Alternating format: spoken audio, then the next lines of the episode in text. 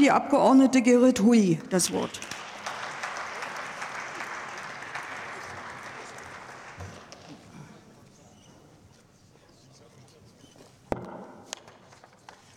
Frau Präsidentin, meine Damen und Herren!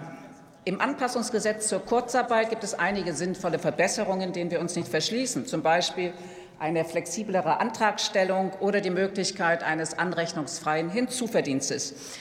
Aber ich frage Sie mal, meine Damen und Herren von den Regierungsparteien, wozu ist denn das Kurzarbeitergeld eigentlich da? Sie wissen es doch. Für vorübergehende Auftragseinbrüche einzelner Firmen oder einzelner Branchen für eine konjunkturelle Delle von nicht länger als einem Jahr. Für einen flächendeckenden Einsatz über mehrere Jahre hingegen ist es nicht konzipiert und auch nicht finanziert. Dass Sie jetzt die Corona-bedingte Verlängerung der Bezugsdauer auf zwei volle Jahre weiterführen wollen, zeigt doch sehr deutlich, dass Sie selbst nicht an eine schnelle Verbesserung der Lage glauben.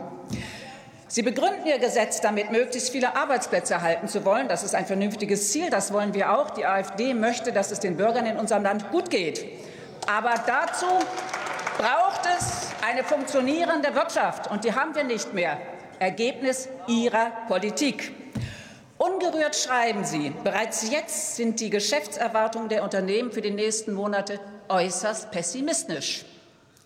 Dank der zunehmenden Proteste haben Sie das wenigstens wahrgenommen. Aber da Sie nur sehr ungern etwas wahrnehmen, was Ihrer Klimaideologie im Wege steht, möchte ich diese Erkenntnis noch etwas nachschärfen. Nicht nur die nächsten Monate sind für unsere Wirtschaft äußerst prekär. Die von Ihnen angerichteten Verwerfungen könnten auf Jahre hinaus bestehen bleiben. Vielleicht sollen sie es ja sogar. Oder haben Sie sich wirklich überlegt, was danach kommt, wenn vielleicht der Krieg zu Ende gegangen ist oder gar nicht zu Ende geht? Was, frage ich, wird in den nächsten Jahren dann besser? Die horrenden Energiepreise, werden die wieder herabsinken? Dazu brauchen wir natürlich wieder preiswerte Energiequellen. Und den einfachsten und preiswertesten Weg schließen Sie von vornherein aus, nämlich russisches Gas. Alles andere ist viel, viel teurer. Was wird dann aus unseren über 7000 energieintensiven Betrieben und ihren Millionen von Arbeitsplätzen? Sollen die einfach kaputt gehen oder sollen die auswandern? Viele Grüne sagen genau das.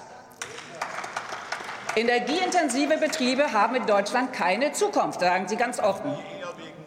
Meine Damen und Herren, wir regieren nicht. Es ist Ihnen hoffentlich klar, leider nicht, dann sähe es ja besser aus dass praktisch die gesamte deutsche Industrie energieintensiv ist und auch fast der gesamte deutsche Außenhandel. Denn Sie haben es bemerkt, wir exportieren keine Bananen. Wir exportieren Technologiegüter, und die sind praktisch sämtlich energieintensiv. Und um international wettbewerbsfähig zu sein, genügt es auch nicht, die aus 15-fach gestiegene Preise aus fünffache etwa zu senken. Denn auch Preise, Energiepreise fünfmal so hoch wie vor den Corona-Maßnahmen sind nicht wettbewerbsfähig. Auch nicht übrigens für unsere inländischen Bäcker, die ihre Brötchen schon jetzt nicht mehr kostendeckend verkaufen können. Das ist Politik vorbei am Volk. Und glauben Sie nicht, dass Sie unsere Gesellschaft mit immer neuen Entlastungspaketen und Schutzschirmen auf Kurs halten können. Die sind weder zielgenau noch dauerhaft finanzierbar.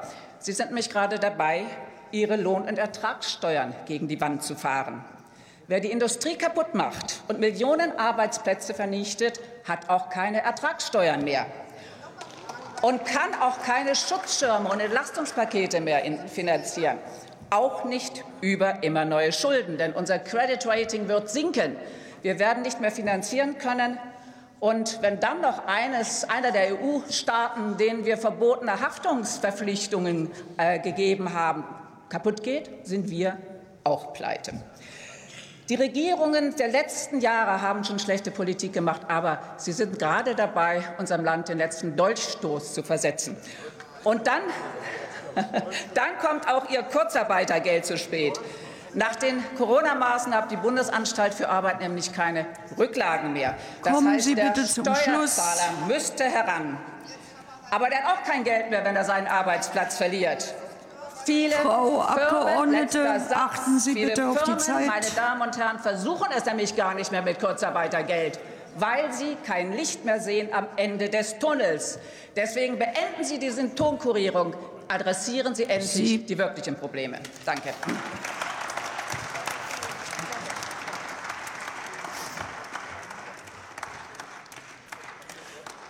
Für die FDP-Fraktion